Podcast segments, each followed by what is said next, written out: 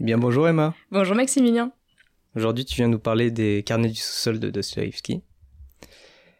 Est-ce que tu peux nous dire avant de commencer de rentrer un peu plus dans le vif du sujet, est-ce que tu pourrais nous résumer euh, globalement l'intrigue? Alors bon, il n'y a pas forcément mais euh, des carnets du sous-sol. Alors en effet, il n'y a pas vraiment d'intrigue. En tout cas, il est divisé, c'est un récit, c'est plutôt un journal euh, dégueulé à la face du monde, à la face du lecteur de la part d'un narrateur qui est, euh, on pourrait dire, haineux, plein de ressentiments. Et c'est un récit qui est découpé en deux parties. La première partie qui s'appelle euh, Le sous-sol, où là c'est une logorée verbale, on assiste à une logorée verbale de la part du narrateur qui digresse sur divers sujets qu'on pourrait considérer comme philosophiques. Et la deuxième partie est une incarnation dans des scènes qu'on pourrait qualifier de mondaine, en tout cas extérieure au sous-sol. Cette deuxième partie s'appelle Sur la neige mouillée. Euh, où on voit le narrateur évoluer dans un monde social et euh, incarner en fait euh, tous, les, tous les méandres de sa conscience qu'il avait exposés dans la première partie. À quel âge et comment tu as découvert ce livre? Alors j'ai découvert ce livre quand j'avais 15 ans parce que j'étais amoureuse. j'étais amoureuse d'un homme qui, qui était passionné par Dostoïevski. C'était quelqu'un qui était russophone et russophile. Et il m'avait parlé des cours des carnets du sous-sol euh, avec exaltation. Et j'ai décidé de les lire au moment où ce garçon est parti vivre en Russie. Donc je savais que, que je n'allais plus jamais le revoir. Et en fait, donc j'ai lu les carnets du sous-sol plus pour me avoir le sentiment de continuer à être auprès de lui, auprès de ce garçon, que par vraiment réel intérêt. Et donc je l'ai lu en plus, euh, donc l'été, ça c'est important, en pleine canicule, euh, ce qui n'est pas forcément propice à une lecture euh, de Dostoïevski où, où, tous les personnages sont en proie au grand froid et à l'humidité. Quand j'ai relu le livre pour l'épisode, j'étais au café. Il y a la serveuse qui m'a dit que ça, se lisait en hiver. voilà, complètement raison. Mais c'est bien, oh, ça a fait un, un contre-effet, c'est que ça m'a refroidi complètement. J'étais immobilisée par une opération des, des ligaments croisés. Et donc j'ai pu, j'ai eu la chance en fait euh, des conditions matérielles qui me permettaient de lire euh, en continu en fait euh, cette œuvre. Et c'est important puisque comme je vous l'ai dit, c'est une, une, une logorée. C'est important de pouvoir se laisser glisser dans, se glisser complètement dans la narration et de ne pas heurter en fait par des ruptures de lecture. Et alors qu'est-ce que ça fait de lire une œuvre pareille à 15 ans? Euh, un grand chamboulement. Alors déjà, enfin, j'ai dit que je l'avais lu par euh, amour, mais en fait, euh, dès les deux premières pages, je me suis complètement déconnectée des conditions qui m'avaient fait rentrer dans cette lecture pour complètement me la réapproprier, parce que cette lecture est venue complètement me, me happer et entrer en écho avec des préoccupations majeures qui peut-être sont le lot de tout jeune adulte, grand adolescent. Et ça a marqué en fait euh, réellement mon entrée en littérature et plus singulièrement mon entrée euh, dans le paysage de la philosophie. Ça a changé ton rapport à la lecture? En fait, avec un regard rétrospectif, j'ai l'impression qu'il n'y a pas eu de lecture avant. Si, il y a la saga Harry Potter qui m'avait, qui m'avait, euh, enfin, je me souviens euh, la saga Harry Potter, la saga des Twilight, euh, qui m'avait emporté aussi, mais plus parce que voilà, ça avait été sur le temps long, comme ce sont, il y a plusieurs volumes et tout. Mais quand j'essaie de me souvenir ce que de ce que j'ai lu avant les Carnets du Sol, je suis incapable de me souvenir. Et pour moi, il y a eu un avant et un après les Carnets du sous-sol. Et est-ce que ça, ça a informé ta manière de lire toute la littérature ou seulement Dostoevsky Ça a été un, un point de départ pour euh, un amour de la lecture ou surtout pour un amour de Dostoevsky au départ? Surtout pour un amour de Dostoevsky au départ, puisque ça a pas, ça a pas, hum, j'ai eu une, une, frénésie en fait de lecture après. Euh, je crois que que j'ai lu pratiquement que du Dostoevsky euh, au moins pendant un an, deux ans.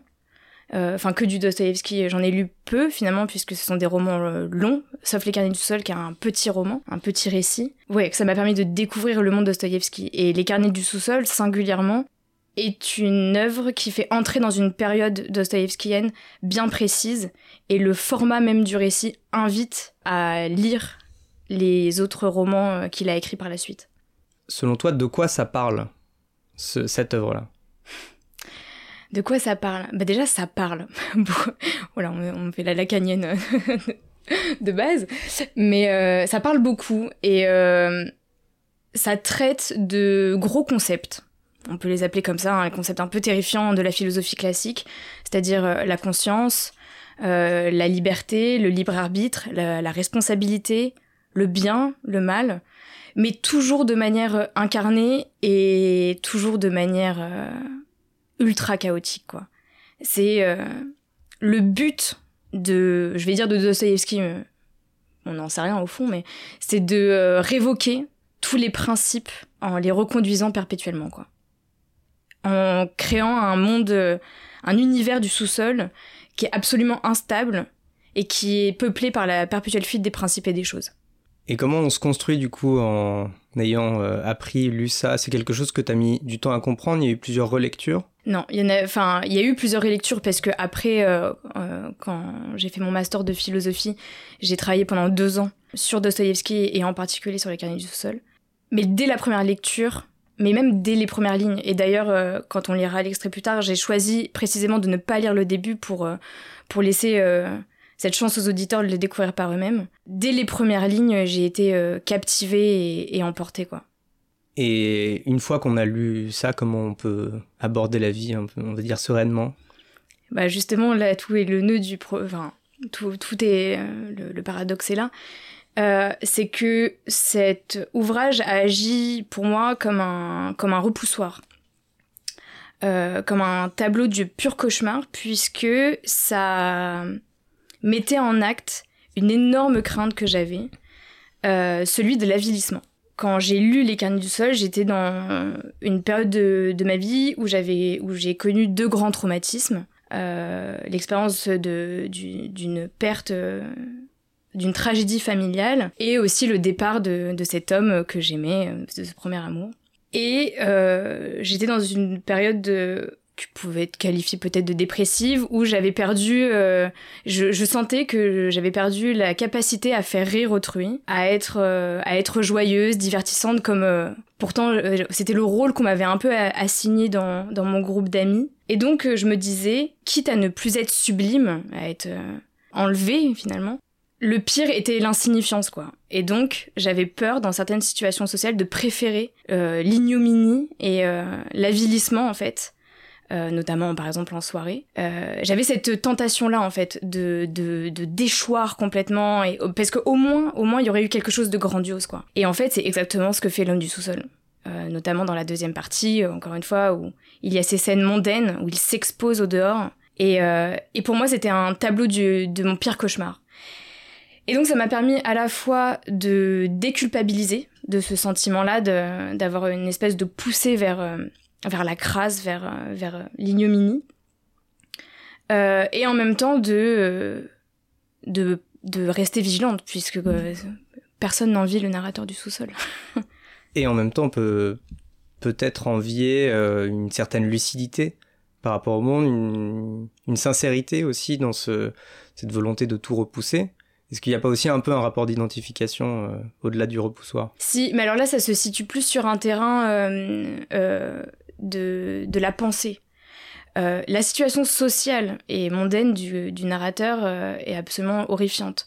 Cependant, en termes d'individu et de d'esprit libre, comme Nietzsche pourrait les appeler, il y a quelque chose d'hyper d'hyper fascinant de la part de ce narrateur qui va remettre tout en question pour prouver en fait à ces messieurs à qui il s'adresse, puisqu'il y a une adresse directe au lecteur via ces messieurs, euh, euh, ces messieurs qui, eux, sont complètement sous le joug euh, d'idées qui se répandent dans la société russe, mais dans la société occidentale. Et lui, l'homme du sous-sol, va essayer de retravailler à la racine de ces idées pour montrer que, et la démonstration est, équivoque, qu'il est finalement lui le plus libre, puisqu'il est capable de se défaire de ses traditions et de ses principes et de penser en dehors d'elles et de, et de questionner précisément ces principes et leurs fondations pour en montrer euh, en fait leur aspect euh, très artificiel et parfois d'une bêtise affligeante.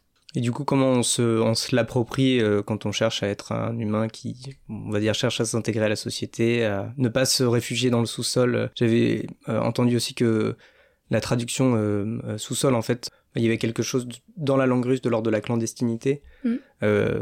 Euh, du coup, comment on se l'approprie pour ne pas se réfugier dans la clandestinité ou dans une tour d'ivoire à l'abri de l'humanité? Je pense que la stratégie de la part de Dostoevsky passe par le style. Même s'il y a une fascination qu'on pourrait avoir vis-à-vis des propos du narrateur en disant que c'est un homme d'exception, puisque lui au moins examine sa conscience jusqu'en dans les, dans les moindres tréfonds, et lui au moins a la grandeur de, de savoir qu'il est, qu'il est, un, qu'il est un insecte, et, et peut-être même pas d'ailleurs. Mais le style de Dostoevsky est tellement nauséeux que l'expérience de lecture empêche d'adhérer complètement à la fascination du personnage, puisque le corps prend super cher en fait. Euh, le corps du lecteur prend cher pendant, euh, pendant la lecture. Comme je l'ai déjà dit avant, euh, c'est très difficile de s'arrêter on a l'impression d'être pris dans un tourbillon fait par le style de Dostoevsky qui t'emporte et, et qui te donne la nausée. Mais c'est là aussi où il y a peut-être un peu de l'identification voulue par euh, l'auteur, parce que ça commence par euh, la maladie du narrateur. Il prend la plume parce qu'il a une maladie au foie qu'il ne veut pas soigner. Oui. Donc il l'emmène, le lecteur, dans sa maladie, quoi, et dans sa logorée. Exactement. Et c'est pour ça que c'est une lecture du corps. C'est que directement, même si la première partie est et euh, très euh, qu'on pourrait qualifier de théorique puisque il va examiner ce qu'est la conscience, euh, ce qu'est la rationalité et tout. Mais c'est toujours ancré dans un corps qui souffre. On est dans un endroit crasse, le sous-sol, avec un homme qui est habillé de loques, qui a mal au foie. À aucun moment le lecteur ne peut prendre en charge complètement l'idéologie du narrateur. Enfin, il n'y a pas d'idéologie, mais d'adhérer, puisque de toute façon, il y a un corps qui est, qui, qui reste là et qui doit toujours être prise en compte. Tu as parlé du, de cette œuvre-là comme euh, un repoussoir qui arrivait euh, très tôt, repoussoir qui a en même temps été fascination puisque tu as fait ton travail de recherche de mémoire sur euh, justement le, le, le, fluide, le corps. Est-ce que tu peux en parler un peu? Oui, alors euh, du coup, pour, pour mon travail de recherche, j'ai travaillé sur euh, toute la période euh, post-bagne et Les Carnets du sous-sol marquent l'entrée dans cette période littéraire. il est sorti en 1861. Il faut savoir que Dostoïevski a passé de nombreuses années au bagne puisque avant, il a été accusé de faire partie d'un cercle fourriériste. Donc des gens, des Russes qui se disaient progressistes et, certains d'entre eux plutôt anti-tsaristes. Et il a été accusé de euh, d'avoir euh, tenté de fomenter un, un, assassinat contre contre le régime du enfin contre certaines personnes du régime et donc il a été euh, envoyé au bagne il a été sauvé de justesse de l'exécution et là-bas au bagne il a rencontré ce qu'il appelle le le, peuple, tout simplement. Donc euh, à la fois la lie de l'humanité et en même temps les plus sublimes du peuple russe, ce qui va en fait complètement chambouler sa pensée humaniste du début de sa vie intellectuelle, qui faisait qu'il fréquentait des cercles dits progressistes, euh, plutôt de plutôt de gauche, si on veut tabler sur un échiquier politique euh, assez français. Et donc l'expérience du bagne l'a l'a conduit à ouvrir une nouvelle ère littéraire désengagé de ses pensées humanistes euh, un peu mièvres du, du début. Et du coup, il, a il décide de prendre en charge, en fait, euh, toute la crasse qui peut sommeiller à côté du sublime dans les cœurs et les esprits euh, du peuple russe. Et ça initie toute une période d'écriture jusqu'à, à mon sens, les démons. Donc ça comprend les carnets du sous-sol, Crime et châtiment, l'idiot et les démons. Où la thématique majeure qui peuple ces quatre, ces quatre romans-là, c'est la souillure qui agit comme un agent magique. En fait, la souillure dans, dans les enquêtes anthropologiques, c'est un agent euh, magique qui permet de discriminer euh, ceux qui sont dangereux pour la société, qu'on va pouvoir du coup mettre dans les marges, euh, de ceux qui sont qui assurent la bonne santé de la société. Et d'avoir cette thématique perpétuelle de la souillure, avec ces personnages qui s'avilissent entre eux, qui, qui sont mesquins, qui permet d'explorer en fait les abîmes de la conscience de ces personnages et donc du peuple russe. Donc c'est pour ça les, les, fluides, le corps, pour, euh, pour aller chercher cette vérité-là. Ouais, en fait, la, de prendre la thématique de la souillure, ça permet à la fois de, de traiter le corporel, le sensible, avec le théorique. Parce que la souillure, euh, c'est un vecteur sensible de euh, principes qui régissent une société. Et en fait, de donner des corps souffrants, malades, fiévreux, qui suent, qui transpirent, qui sont permet d'incarner les tourments de pensée, les, méchancetés euh, crasses qui, euh, se diffusent dans l'esprit de ces personnages et euh, qui va aussi venir les marginaliser. Ils sont, les personnages de Dostoevsky sont pratiquement tout le temps malades. Et donc ils sont obligés d'aller s'écrouler dans leurs trous. Parce que souvent des personnages miséreux qui vivent dans des chambres affreuses. Et donc voilà ces corps souffrants montre à la fois les tortures de ces principes qu'ils essayent de, mettre en place et de en même temps ouais, les, isoler en fait du reste de la société. Les carnets du sous-sol, tu l'as dit, ça peut apparaître comme une espèce de matrice euh, originale de une bonne partie de l'œuvre, sinon toute l'œuvre de, de Stoevsky. Ça a aussi fonctionné pour toi puisqu'il y a eu une obsession pour euh, cet auteur-là. Comment... Une obsession comme il y va. Est-ce que tu as lu toute l'œuvre de... Non. Une grande partie. Une grande partie, ouais. J'ai euh, surtout lu euh, euh, bah, cette, à fond cette période post-bagne. J'ai lu aussi Les Frères Karamazov, que j'ai un peu plus de mal que j'avais que j'avais pas spécialement envie de traiter, puisqu'il y a beaucoup de, de personnages liés à la foi. Bon, il y en a aussi dans la période post-bagne, hein, bien sûr, mais c'est vraiment... Là, ça, ça aurait demandé une, démarche d'historien euh, de la Russie, euh, de théologiens aussi, euh, s'enquérir de la foi orthodoxe, qui, demande, qui me demanderait un travail futur. Et je souhaite aussi me préserver des Dostoevsky. c'est comme Proust, j'ai pas envie de lire toute la recherche du temps perdu en, en cinq ans. J'ai envie que Dostoevsky et Proust m'accompagnent jusqu'à mes, mes 70-80 ans. Mais justement, comment on, s'accompagne d'auteurs parfois durs, alors Proust moins que Dostoevsky, mais comment on, les gère au quotidien, on va dire? Ça a secrètement fait place euh, dans, dans ma théorisation euh, euh, des affects, et surtout des affects sociétaux. En fait, j'avais l'impression, avant de lire Les carnets du sous-sol, que mon rapport avec autrui était très artificiel. C'est-à-dire que j'avais l'impression de détecter des enjeux relationnels un peu un peu crasse, avec des enjeux de pouvoir, des enjeux de et grâce à la lecture des carnets du sous-sol, j'ai vu que euh, c'était possible que les, la relation avec autrui soit en effet pétrie d'enjeux de reconnaissance, d'enjeux de, de conquête, et euh, en ce sens, ça m'a aussi apaisé sur euh, sur le collectif. En tout cas, avec euh, sur le collectif proche, hein, des gens qui font partie de ton cercle affectif. C'est pas si grave que ça au fond. Ça existe. C'est certainement des tribus, enfin des tribulations de l'âme humaine qui sont qui sont normaux finalement, qui sont certes parfois douloureux, mais qui ne sont pas de l'ordre de la normalité. Oui, accepter la souillure, ça permet de mieux accepter l'humanité. Exactement. on, le verra dans le passage de, tout à l'heure lu, c'est que euh, la souillure permet aussi la salvation. Et donc, euh, tomber, au, euh, tomber au plus profond de la crasse, c'est aussi certainement pouvoir se relever et, et goûter à, à cette expérience inverse de, qui est de on peut toujours se relever et se, et se sublimer et s'élever. Revisite par la crasse de, du mystère pascal de la résurrection. il, faut, bah, il faut mourir pour, euh, pour ressusciter. Pour ressusciter. Exactement. Tu nous parlais de, de cet extrait justement. Est-ce que tu peux nous le présenter avant de le lire? Oui, alors c'est la toute fin des carnets du sous-sol. Euh, je l'ai choisi déjà euh, parce que je, ne, je ne voulais pas lire les premières pages qui sont... Si elles ne sont pas connues des auditeurs, en tout cas, je veux leur laisser le, plaisir de les découvrir par eux-mêmes. Et il est en miroir de, de, l'ouverture, puisque ce sont les carnets qui vont se refermer.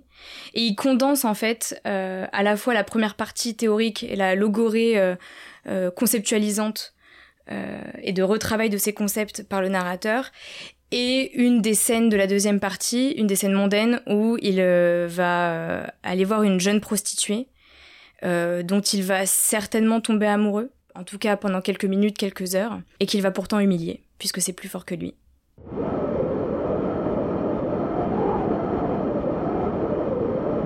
Tout était calme.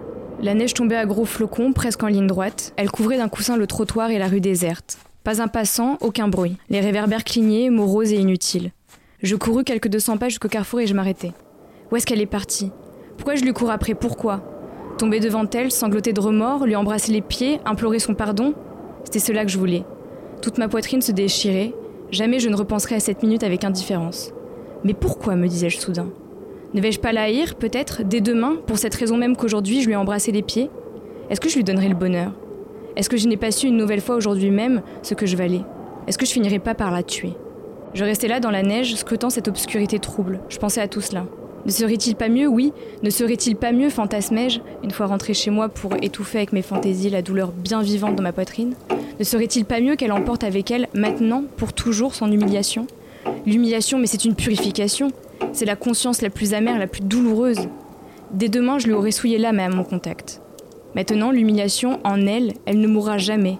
Et l'ordure qui l'attend aura beau être sale, l'humiliation l'élèvera et la purifiera par la haine. Hmm, peut-être, et le pardon. Encore que, est-ce que ça sera plus facile pour elle? C'est vrai pourtant. Je me pose une question complètement oiseuse. Que vaut-il mieux? Un bonheur bon marché ou une souffrance qui coûte cher? Non, mais que vaut-il mieux? Voilà ce qui me passait par la tête le soir même, comme je restais chez moi, à demi-mort de souffrance morale. Jamais je n'avais encore supporté tant de souffrance et de remords. Mais pouvait-il y avoir le moindre doute quand je bondissais hors de chez moi que je ne rebrousserais pas chemin en plein milieu? Je n'ai jamais pu rencontrer Lisa, et je n'ai plus entendu parler d'elle. J'ajouterai aussi que pendant longtemps, je suis resté content de la phrase sur l'utilité de l'humiliation et de la haine, bien que moi-même, j'ai failli tomber malade d'angoisse à ce moment. Même maintenant, après tant d'années, tout cela fait trop pas bien dans mon souvenir. Il y a beaucoup de choses maintenant qui me restent pas bien. Mais ne vaudrait-il pas mieux achever les carnets ici? J'ai l'impression que j'ai commis une erreur en commençant de les écrire. Du moins ai-je toujours eu honte pendant que j'écrivais ce récit. N'est-ce pas? Ce n'est plus de la littérature, c'est une peine de redressement. Car raconter par exemple de longs récits sur la façon dont j'ai gâché ma vie dans mon trou, la désagrégation morale, l'absence de milieu, la perte du vivant et ma méchanceté vaniteuse dans mon sous-sol, je vous jure, cela n'a pas d'intérêt.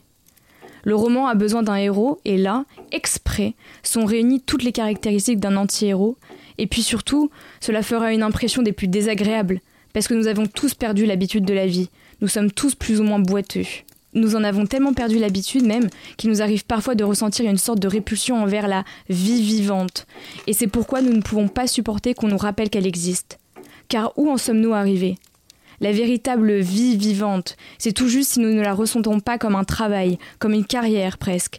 Et nous sommes tous d'accord, au fond de nous, que c'est mieux dans les livres. Et pourquoi nous agitons-nous parfois? Pourquoi délirons-nous et demandons-nous quoi? Nous ne le savons pas nous-mêmes. Ce serait pire pour nous si nos prières délirantes se trouvaient exaucées. Tenez, essayez donc, mais oui, donnez-nous par exemple plus d'indépendance, déliez-nous les mains à tous, élargissez le champ de nos activités, relâchez la surveillance et nous, je vous assure, la première chose que nous ferons, c'est de redemander qu'on nous surveille. Je sais peut-être qu'après ce que je viens de dire, vous, vous allez vous fâcher contre moi, vous hurlerez, vous taperez des pieds. Oh là Parlez au moins pour vous de vos petites misères dans le sous-sol, mais de quel droit dites-vous nous tous Permettez, monsieur, je ne pourrai pas me justifier de toute façon avec cette nous tousité. Pour ce qui me concerne personnellement, tout ce que j'ai fait, c'est dans ma vie d'amener à la limite ce que vous-même, vous avez peur d'amener ne serait-ce qu'à la moitié, tout en prenant en plus votre lâcheté pour du bon sens, ce qui vous console et qui vous berne. Si bien que de nous tous, c'est moi sans doute qui ressort le plus vivant. Mais ouvrez donc les yeux. Nous ne savons même pas où il vit ce vivant-là et ce qu'il est vraiment et comment il s'appelle. Laissez-nous seuls sans les livres et nous serons perdus, abandonnés. Nous ne saurons pas à quoi nous raccrocher, à quoi nous retenir. Quoi aimer, quoi haïr, quoi respecter, quoi mépriser Même être des hommes, cela nous pèse. Des hommes avec un corps réel, à nous, avec du sang. Nous avons honte de cela. Nous prenons cela pour une tâche et nous cherchons à être des espèces d'hommes globaux fantasmatiques. Nous sommes tous morts-nés, et depuis bien longtemps, les pères qui nous engendrent, ils sont des morts eux-mêmes. Et tout cela nous plaît de plus en plus. On y prend goût. Bientôt, nous inventerons un moyen pour naître d'une idée. Mais ça suffit. Je n'ai plus envie d'écrire, moi, du fond de mon sous-sol. Pourtant, ce n'est pas là que s'achèvent les carnets de cet homme paradoxal. C'était plus fort que lui, il a continué. Mais il nous semble, à nous aussi, que c'est ici que l'on peut s'arrêter. Est-ce que tu peux nous dire pourquoi tu as choisi cet extrait? Alors déjà, pour les tout derniers mots euh, de l'extrait où il dit euh, Ça suffit, je n'ai plus envie d'écrire moi au fond de mon sous-sol. C'est que quand j'ai lu ces mots, euh, quand j'avais 15 ans, euh, je me suis sentie abandonnée. Bon, c'est le propre de tout roman, hein, euh, ou de toute série, de tout film, c'est que quand le lecteur referme le livre, il a l'impression de se faire abandonner. Mais là, c'est d'autant plus crade, crasse, que on a passé notre temps à à haïr ce personnage, à, à, à, lui en vouloir aussi de nous mettre face à nos propres complexités et tréfonds de notre âme. Et là, il nous abandonne comme ça. Il était reparti pourtant. Il était reparti dans, dans, dans sa logorée infernale qui est encore plus chaotique qu'au début. Euh, on n'y comprend plus rien, même euh, au niveau de, de la syntaxe, on ne sait plus qui dit quoi. Parce qu'il y a des passages qui ne sont pas entre guillemets où on pourrait croire que ce sont les messieurs qui pourraient penser ça de lui et finalement c'est comme s'il les reprenait à son compte. Euh, tout se contredit. Donc on est reparti dans une vague infernale et lui, qu'est-ce qu'il fait? Il nous lâche d'un coup, comme ça, mais les mots, les quelques derniers mots en fait de celui qui rapporte les carnets, puisqu'il y a une, euh, un petit passage en, je sais pas comment on appelle ça, en exergue, euh, je crois que c'est le terme. Bah c'est Dostoïevski qui dit qu'il rapporte en fait euh, des carnets qu'il les a trouvés. Et les quelques derniers mots de conclusion, finalement, nous guérissent un peu de cet abandon complet et total du narrateur, puisque il, nous dit que le narrateur a continué à écrire et que en fait c'est une invitation de la part de Dostoïevski à entrer dans la nouvelle ère euh, romanesque qu'il est en train d'initier avec euh, les écrits post-bagne. C'est ce qui fait qu'on est amené à lire du coup euh, l'œuvre élargie. Alors qu'on on aurait pu penser que précisément c'est l'auteur qui nous retire à la logorée, puisque c'est pas tant lui qui nous abandonne que nous qui sommes exclus de l'écriture qui vient. Exactement. Ouais. Et c'est une invitation à ne pas se complaire dans ce point de vue-là. En fait, Dostoevsky, ce qu'il va faire après avec euh, ses autres personnages, euh, c'est d'explorer à chaque fois des points de vue, à chaque fois des points de vue de personnes dans les marges, euh, malades, souffrantes, exclues, mais qui ne, qui ne sont pas... c'est pas une fatalité d'être l'homme du sous-sol.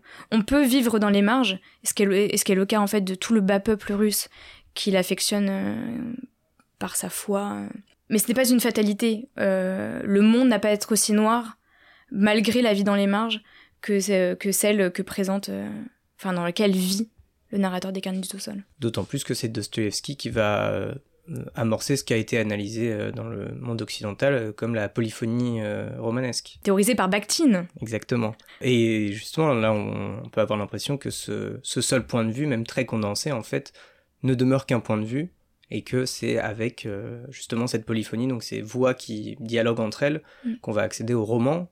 Et précisément, le, dans, dans l'extrait, là, il refuse le, l'idée de roman, l'idée de héros, en se montrant comme un anti-héros. Quoi. Exactement. Et puis en plus, là, on, parle que. On, a dit que c'était un point de vue, celui du narrateur des sous-sols, mais c'est pas vraiment exact, puisque euh, il passe son temps à se dire et à se dédire. À dire, là, je vous, je vous ai dit ça il y a trois lignes mais en fait, j'aurais pu dire complètement le contraire. Parce que ça me plaît. Et donc, c'est à la fois une exploration par une conscience de ce que pourrait être finalement le champ des possibles, et en même temps, c'est la présentation d'un caractère, quoi. D'un caractère qui, qui choisit d'être euh, en perpétuelle euh, fuite de ce qu'il est, de ce qu'il prétend être, et donc, il y a déjà en fait condensé dans ce roman, en effet, la polyphonie qui sera, elle, euh, euh, déployée euh, dans le reste de, son œuvre. Et finalement, dans le propos, dans le fait de se dire, se dédire, et dans les marques de la méta-littérarité de, l'œuvre, donc à savoir le, celui qui écrit, qui dit qu'il est en train d'écrire, qui fait référence à, l'acte même, est-ce qu'il n'y a pas aussi un peu une ode à la à la fiction, à la littérature comme mode d'expression, quoi. Si, si, exactement. Euh, mon avis est euh, que la littérature, mais ça c'est, enfin mon avis, pas du tout.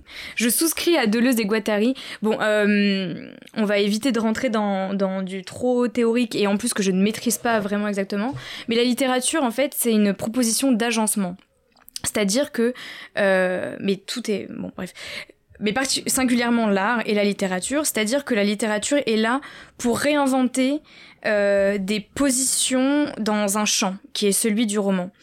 Et c'est exactement euh, ce que propose de faire le, narrateur et qui il le dit en plus qu'il le fait que euh, si ça lui plaît que 2 et 2 fassent 5, eh ben il le fera parce que c'est possible et c'est possible.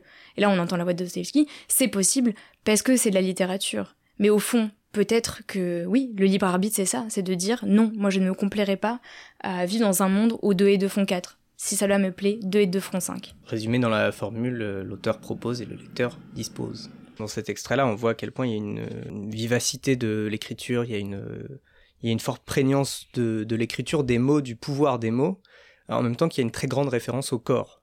Euh, il y a ces deux pôles qui existent. En, soi, un mot, euh, c'est du noir sur du blanc, sur une page, c'est toujours propre, un mot. Comment t'expliques euh, cette capacité à, relier les deux d'une très grande littérarité, on va dire intellectuelle, et d'une forte présence du corps, de faire ressentir le corps? C'est selon toi, c'est la jonction, elle est faite par le style? Elle est déjà faite par le style, bien entendu, parce qu'on parle de littérature et que tout grand euh, écrivain euh, un, incarne euh, les idées qu'il veut véhiculer dans le roman par, euh, par un style d'écriture. Euh, c'est vrai que je sais pas si ça t'a fait cette impression quand t'as lu, as lu du Dostoevsky. T'as pas l'impression du tout que c'est un auteur du 19e qui a écrit. C'est d'une, on pourrait dire d'une, je sais pas si c'est un grand sens de dire d'une modernité incroyable, mais c'est, ce n'est pas empoulé comme la littérature du 19e. Enfin, voilà, je sais plus, il y avait une de tes intervenantes qui disait que je, crois que c'était Marie, que euh, on, on, quand elle lisait de la littérature avant, elle était là, mais moi je ne parle pas comme ça. Donc là, quand tu lis les carnets du sous-sol, t'es pas, t'as pas l'impression d'entrer en littérature, t'as l'impression d'assister à une scène dégueu d'un monde interlope euh, dans lequel tu te serais glissé un soir à 3 heures du matin euh, et assister à une scène d'un homme qui parle, qui éructe euh, comme ça. Et, euh, d'ailleurs, ce qui est surprenant aussi, c'est que à deux, à deux ou trois reprises, Dostoevsky emploie le mot merde dans la bouche du narrateur. Moi, j'avais jamais vu ça avant, et même encore, enfin, dans la littérature du 19e, jamais, quoi. Et après, dans la stratégie narrative, et c'est ça qui fait le caractère aussi de ces personnages un peu, un peu médiocres et avilis, euh, en tout cas de, des carnets du sous-sol, c'est que ce ne sont pas des grands théoriciens, mais d'ailleurs dans Crime et Châtiment non plus. Hein. Euh, à chaque fois qu'une idée advient, c'est par des conditions environnementales, objectives, enfin objectives matérielles plutôt, qui font naître une idée. Et donc là, il le dit lui-même, le, le narrateur, hein, c'est que peut-être toute sa son venin découle du fait qu'il a vécu trop longtemps, depuis, je sais pas, une quarantaine, une vingtaine d'années, il a 44 ans, mais, puis une vingtaine d'années dans, dans son sous-sol. Et que c'est peut-être ça qui lui fait dire ça. Et que peut-être s'il avait fait partie du cercle mondain qui va qui va croiser un moment au restaurant euh, de ces, euh, ces fonctionnaires qui eux ont trouvé leur place dans la société euh, peut-être qu'il n'aurait jamais pensé ça et euh, son, pendant, c'est Raskolnikov dans Crime et Châtiment, qui, euh, va tuer une vieille usurière euh, sous prétexte qu'il y a, il a un droit à tuer, puisque s'il tue cette usurière et qu'il récupère son argent, il va pouvoir nourrir mille bouches, alors que elle jouissait de son argent toute seule. Et en fait, on se rend compte au fil du roman que non, il y a eu euh, une liberté absolue d'un pur désir de tuer. Et qu'il se cachait derrière des idées, euh, des idées nouvelles, comme Dostoevsky les appelle, euh, des thèses utilitaristes, progressistes, révolutionnaires qui ont cours dans la société russe et que Dostoevsky critique grandement.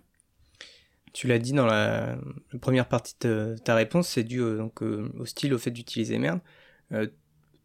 tout ça, on le doit quand même un petit peu à la traduction, d'André euh, Markovitch et de son de l'entreprise qu'il a eue de vouloir redonner le, la violence qu'avait Dostoevsky et qui avait été un peu effacée mm. dans euh, les premières traductions du 19e. Mais justement, parce que au 19e, ça se faisait pas. De capter cette fameuse vie vivante, comme, comme le narrateur l'appelle, de capter euh, dans des, stratégies littéraires et, et discursives le, le, réel. Il y avait toujours une, une espèce de, de, de, filtres euh, imposés par la littérature qui venaient gommer en, montrant quand même que c'est une scène de littérature. Peut-être qu'elle est inspirée de faits réels ou de la réalité, mais ça reste de la littérature. Donc mettons un petit filtre pour, pour atténuer tout ça en fait. Et c'est pas du tout ce que fait Dostoevsky. Ah, mais même, euh, euh, il le fait justement d'abord parce que il choisit de s'immiscer dans un flux de pensée en fait. Et tu l'as, tu, tu, sens la trace du traducteur quand tu quand as été euh, amené à lire ça? Enfin, tu lis toutes les œuvres dans une même traduction? Alors c'est plutôt une, alors c'est plus par pétition de principe que par euh, réelle euh, comparaison, hein, parce que j'ai pas un niveau de russe assez élevé pour pouvoir faire des comparaisons. Mais le seul souvenir, enfin, qui me fait, qui me convainc en fait de la, de la traduction d'André Markovitch, c'est que j'avais lu en fait en premier les Frères Karamazov en folio, alors traduit par je sais plus qui, et euh, que ça m'avait paru un peu sans goût, sans saveur.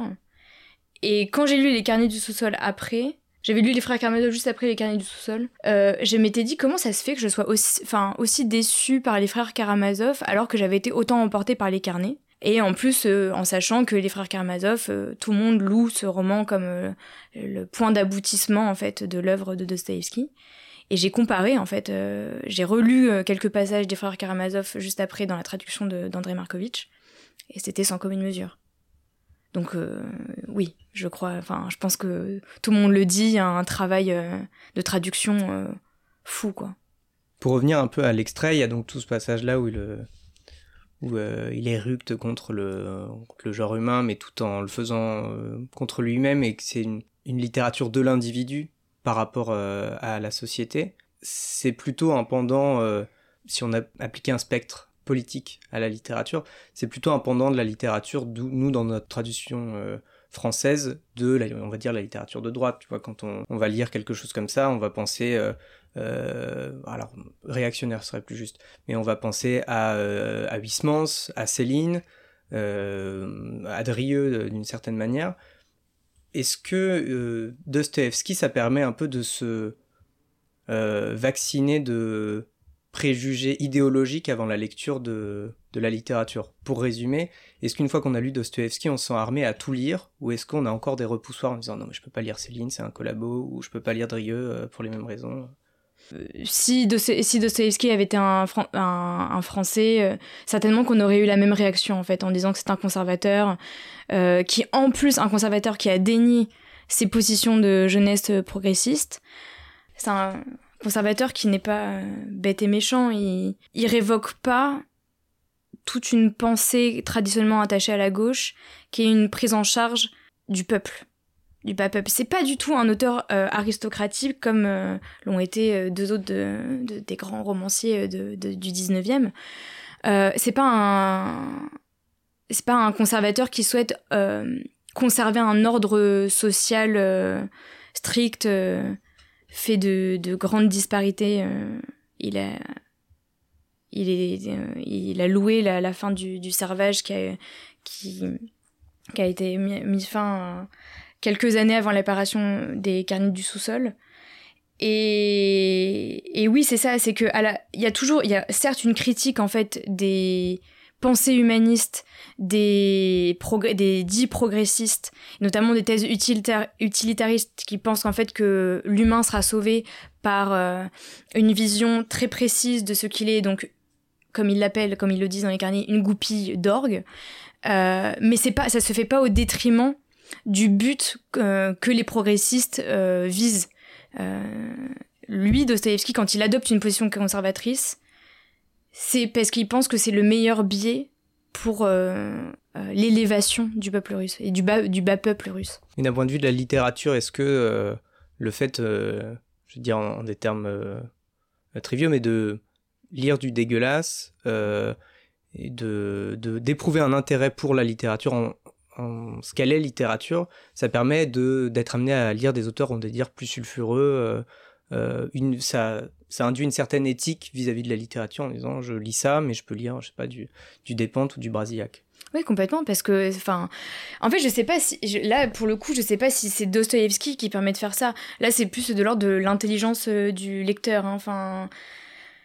Si quand t'es lecteur, t'as peur de lire une page de Brasillac, euh, de Céline, de peur de, de te... parce que c'est pas correct, c'est que au fond de toi-même, t'es pas très serein avec qui t'es. Hein. C'est que t'as quand même un peu peur de te laisser happer par, euh, par, euh, par des idées crasses, quoi. Donc je sais pas si Dostoïevski peut agir comme, comme une aide, en fait, comme, un, comme une propédeutique à à la lecture de ce genre d'ouvrage. Je sais pas, là je pense que c'est plus du ressort en fait de vous lecteurs, euh, faites un travail d'examen de votre conscience avant. Bon après un travail d'examen, euh, c'est ce que fait en acte, euh, examen de conscience, c'est ce que fait en acte le narrateur. Donc peut-être. On a parlé de la traduction de, de Markovitch. Est-ce qu'il y a d'autres œuvres, on va dire, contemporaines ou en tout cas postérieures, qui te sont apparues comme des adaptations de près ou de loin de Dostoevsky. Euh, je dis ça même en idée, hein, ça peut être en, musique, en, film, euh, en BD. Est-ce qu'il y a des choses qui, n'étant pas forcément des adaptations euh, stricto sensu de Dostoevsky, t'y ont fait penser? Bah déjà, je voudrais déjà parler d'un truc, c'est qu'on peut parler de roman russe. C'est que Dostoevsky lui-même et il a invité d'autres de ses contemporains à, a participé à la constitution de ce qu'on appelle le roman russe. Et le roman russe est souvent marqué par euh, le peuplement de, de petits personnages. Là, nous, on a affaire à un petit fonctionnaire un peu, un peu crasse, un peu débile, euh, soit débile, soit inadapté. Donc voilà, déjà il y a ça. Donc il y a tout un bain qui va, on va dire, jusqu'à. Je connais pas bien, hein, j'ai pas, j'ai pas une culture de la littérature russe super conséquente non plus, mais on peut dire jusqu'à Tchekhov, il y a eu un grand 19e siècle, euh, la littérature russe. Après, euh, au niveau de du journal, du flux, je sais pas vraiment trouvé d'équivalent. Si, il y a euh, le flux de conscience. Il y a eu toute une tradition anglo-saxonne avec Virginia Woolf du flux de conscience, comme là, en fait, on a affaire. J'ai vu, en tout cas souvent au théâtre, bon nombre de nos contemporains faire des collages de Dostoïevski souvent pour apporter une espèce de caution grandiloquente euh, à ce que eux faisaient sur scène. Voilà, une réutilisation de, de Dostoïevski un peu... Euh, voilà, reprendre des phrases chocs, reprendre des grands chapitres, notamment le chapitre du Grand Inquisiteur dans, dans Les Frères Karamazov, qui est très connu. Mais non, je crois que j'ai jamais trouvé d'équivalent à si là, je suis en train de lire euh, Les désarrois de l'élève Torless de Robert Musil, et je crois que Musil euh, a beaucoup baigné euh, dans la littérature de Dostoevsky. Et je retrouve, mais j'ai vraiment, j'ai lu que 100 pages, hein, donc je retrouve les tourments de la conscience, et là, d'un jeune adolescent en construction qui qui voit le monde en fait complètement le monde intérieur et extérieur euh, s'imbriquer de manière euh, ultra angoissante parce que la, euh, il est au moment de la formation de l'esprit adolescent qui le plonge dans des tourments horrifiques. Tu avais vu l'idiot en 2014, non? C'était euh, de, Non, je l'ai pas vu. Je l'ai pas vu du tout. On en a beaucoup parlé. Je, je suis triste d'avoir loupé ce grand moment de théâtre. Que, que t'es pas un si grand moment de. Ah bon? Bah, c'était moi en jeune un jeune hippocagneux qui découvrait un peu plus en avant le théâtre, je voyais, waouh, il y avait plein de trucs, il y a un côté très blockbuster, parce qu'on avait de la terre qui nous était jetée et tout. Oh, Mais je crois que ce qui m'avait plus marqué, c'était ce que Macaigne en avait dit. Il dit qu'ils avaient... Euh, euh, euh, enfin, on lui avait fait le reproche que ça criait tout le temps dans la pièce. Il dit, mais quand j'ai lu, quand on a lu L'idiot, on s'est rendu compte que ça criait tout le temps. Et je me suis rendu compte, moi, en relisant Les carnets du sous-sol, que dans ma tête, le, cette espèce de flux constant, ça faisait que je, je, il criait tout le temps, le narrateur criait tout le temps. Et moi, dans ma tête, la petite voix, elle était. En... Ah, c'est fou parce que y en a... enfin, moi, je le vois plus comme un, comme un peu un Gollum, tu vois. Genre, un peu, un peu recroquevillé. Plutôt comme ça que crier. Il y a des moments, il y a des romans qui s'y prêtent plus, par exemple, Les démons, où c'est des grandes scènes de, de conflits politiques euh, entre des gens qui ne s'écoutent pas et qui ne s'entendent pas et qui sont bêtes. Euh, là, ça crie. Mais avec Annie tout seul, c'est fou. Moi, je, voyais pas ça comme un, comme un cri. Mais je crois que j'ai été trompée aussi par. Euh, il y a eu beaucoup de lectures euh, faites par euh, Hubert Félix Stephen, récemment par Arthur H, où c'est très lent, très caverneux. Et donc, ouais, pour moi, ça crie pas, ça crie pas tant que ça. Ça queen plutôt. On va pouvoir passer à la toute dernière partie, à la conclusion. Mais avant ça, est-ce qu'il y aura quelque chose que tu aurais voulu dire et que t'as pas pu dire et que tu voudrais ajouter? Non, je voudrais juste ajouter qu'en fait on sort pas indemne de cette lecture. Vraiment, mais corporellement. C'est un réel tourbillon qui, qui, qui s'ouvre et qui, qui, qui, qui frappe. Donc, euh, attention. J'ai un peu pleuré. T'as pleuré? Ouais, mais enfin pas le truc, euh, mais l'espèce de bourdon, tu sais, Ouais. qui est là, et, tu, et puis ça finit par euh, Tu un peu déborder, tu vois. Ouais, euh, ouais. espèce de... Ouais, tu suffoques. Euh, quand j'ai lu euh, pour la première fois les, les carnets du sous-sol, au bout de la troisième page, je suis allée vomir. Je vous le confesse. Euh, bon, après, peut-être que j'étais, malade, mais c'était, c'était de l'ordre pratiquement de l'insupportable, quoi. Et de l'insupportable fait avec très peu d'artifice. C'est pas euh, comme, par exemple, je sais pas, du Graciano euh, qui a écrit Au pays de la fée électrique où il, euh, où il montre des scènes de torture et de viol horribles, où là, en effet, tu peux. Enfin, on comprend mieux, en fait, les stratagèmes pour. Non, c'est avec quelques phrases et quelques procédés stylistiques qui te donnent la nausée. On va passer à une question plus légère. Tu te destines à devenir libraire. Qui est-ce que tu conseillerais ce, livre? Je l'adresserai à ceux qui, qui n'aiment pas la lecture, qui pensent que la lecture c'est quelque chose de chiant, euh, où euh, et leur esprit s'évapore assez vite euh, parce que la lecture n'arrive pas à capter leur attention. Là, je, je, pense qu'il y a tous les tous les ingrédients en fait pour pour ressentir ce qu'est censé faire la littérature, c'est-à-dire te happer et ne, ne plus vouloir te lâcher jusqu'à la fin en fait. Quelles sont les deux couleurs que tu associes à cette euh, lecture avec euh, bien évidemment le marron euh, pour euh, le sous-sol, la crasse, euh, l'insalubrité, euh, la, la, la, la, la merdasse, quoi. Hein, on- pas d'autre mot. Et euh, je dirais le, le blanc cassé, euh, parce qu'on est en Russie, qu'il neige, qu'il fait super froid, que tout est humide, que c'est un combat pour, euh, pour les miséreux euh, que de vivre dans ces conditions-là. Mais c'est un blanc cassé puisque c'est toujours de la neige souillée. hein. On n'est pas. euh, c'est une neige de ville de Saint-Pétersbourg qui a été encore une fois elle aussi, elle aussi souillée par par les bottes les bottes boueuses des passants. Et quel serait le mot ou la phrase que tu associerais à cette lecture? C'est l'exploration des marges. Là, je l'applique aussi à, en fait, à, encore une fois, à toute l'œuvre de Dostoïevski. C'est euh, déjà au niveau spatial, c'est descendre dans le sous-sol. C'est aller voir quelqu'un qui a décidé de de rompre avec la société, avec autrui plutôt. Parlons pas de société, parce que ça ça véhicule trop un, un, aspect politique, non, avec autrui. Euh, et ça permet aussi, en fait, euh, de manière plus théorique, en fait, d'aller explorer des nouveaux principes qui pourraient peut-être régir, euh, euh, nos, esprits. Et notamment, c'est euh, ce principe serait que vaut la rationalité, bête et méchante, face à une liberté et un libre arbitre qui est a priori absolu. Au vu de ce que font les humains, le libre arbitre est quand même assez, assez grandiose. Et donc, avec ce libre arbitre et cette liberté totale, où est-ce qu'on peut aller? Dans plein de marges. Donc la marge qui ont pris de soi. Exactement. Exactement. Au plus profond de soi-même, dans les confins de son territoire, même. Eh bien, merci beaucoup, Emma. Merci à toi, Maximilien, d'avoir reçu. Et puis, euh, à bientôt à nos auditeurs et nos auditrices pour une prochaine émission.